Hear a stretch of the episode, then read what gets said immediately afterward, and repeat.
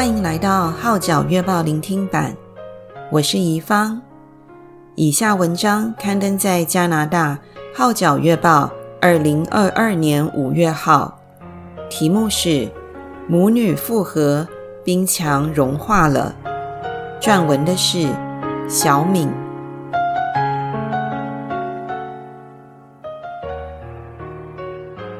十四年前，在爸妈的一次争吵中，妈妈一时失去理性，浇泼汽油酿成火灾，造成我和弟弟小泽全身严重烧伤，截去双脚。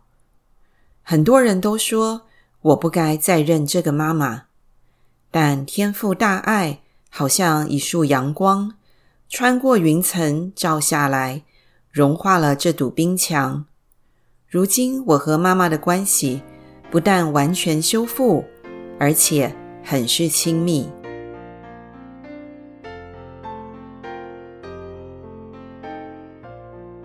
二零二一年八月，我拿到了大学录取通知书，在家人、教会和学校的共同努力下，正式成为一名大学生了。从来没想过我能顺利完成中学。更别说入读大学了。我相信这一切都是来自天父的恩典，一切都刚刚好。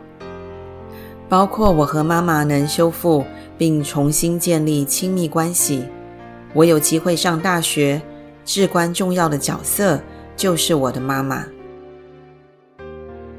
在初中及高中上学的六年时间里，我一直和妈妈在一起。由于国内学校的无障碍环境还不足以支持我一个人独自上学，于是妈妈充当我的腿，背我上下楼梯，带我去卫生间上厕所，给我做饭送饭。我们一起吃饭，一起洗澡，睡在一个宿舍里，经常谈心，彼此鼓励。也就是这几年的朝夕相伴，给了我们彼此一个机会。妈妈看着我长大的同时，我也有机会看着妈妈长大，进一步了解她，理解她。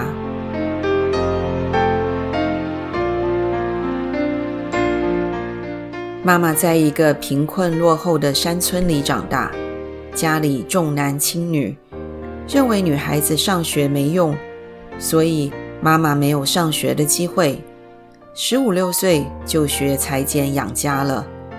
没读过书，可能是妈妈这辈子最大的痛处。妈妈身上的自卑感也都源于此，而那场火灾无疑让她更加自卑了。二零零八年，因为她和爸爸争执吵架，愤怒填胸，一时失去理性，浇泼汽油，酿成火灾，造成我和弟弟小泽全身严重烧伤。以致截去双脚。虽然此事已经过去很久了，但依然是妈妈内心过不去的坎。虽说时间可以治愈一切，可以让那些伤痛和悔恨沉淀下来，甚或是把它埋藏起来，不提起这件事的时候，也可像普通人那样没什么负担的生活。但始终埋起来。和彻底清除是不一样的。那件事就像一串爆竹，偶尔的一点火星就会引起一次爆炸。偶尔提起这件事，妈妈依旧控制不住泪水，忍不住哽咽。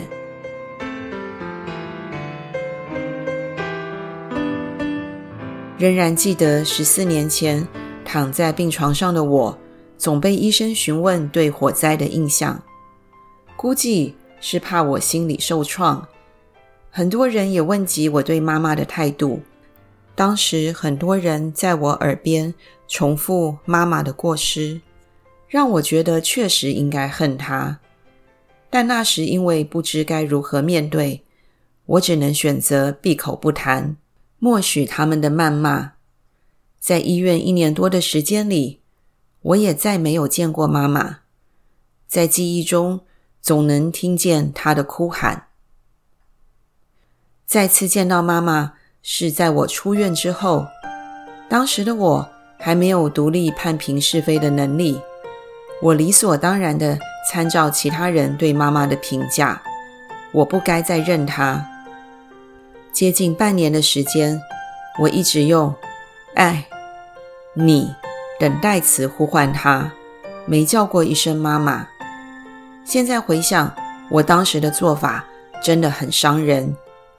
我怎能剥夺她作为母亲的权利呢？庆幸的，我终于认识到自己的错误，这也算是我的成长吧。感谢神，在我处于那段灰色感情的时间里，天父派来了很多天使陪在我身边。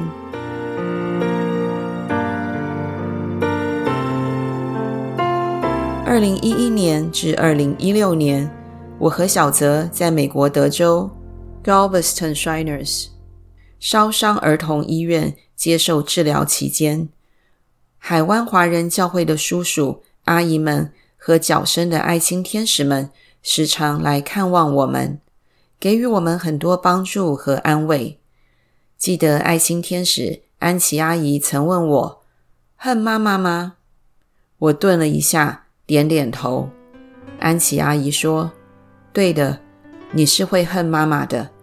可是你想过没有？”妈妈更恨她自己，她不敢面对你和小泽。此时，空气似乎凝住了。安琪阿姨继续说：“原谅很难，不妨学习接纳妈妈的照顾，减少心中的恨，对你和妈妈都是好的。”至今仍然记得，爱心天使潘师母用橄榄油抹在我的前额。充满爱心的脚声爱心天使阿姨们一起围着我，为我和妈妈修复关系祷告。在他们中间，我感到很温暖。天赋大爱好像一束阳光，穿过云层照下来，融化了妈妈与我之间的冰墙。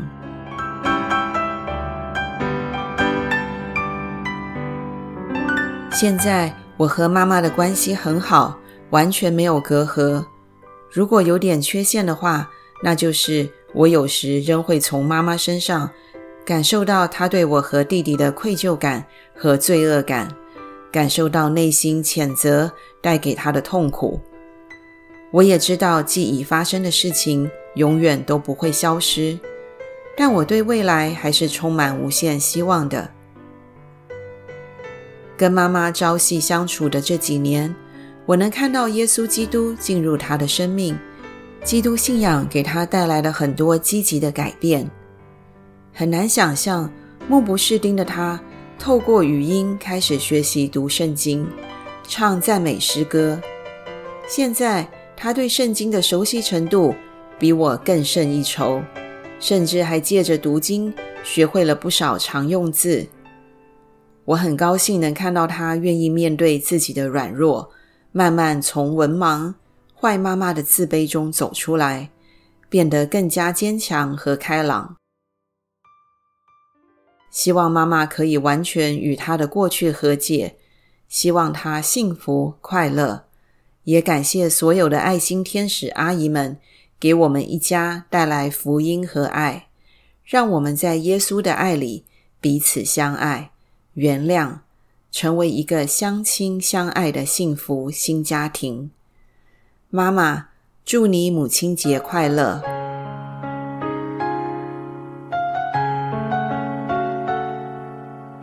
以上文章刊登在加拿大《号角月报》二零二二年五月号，题目是“母女复合，冰墙融化了”。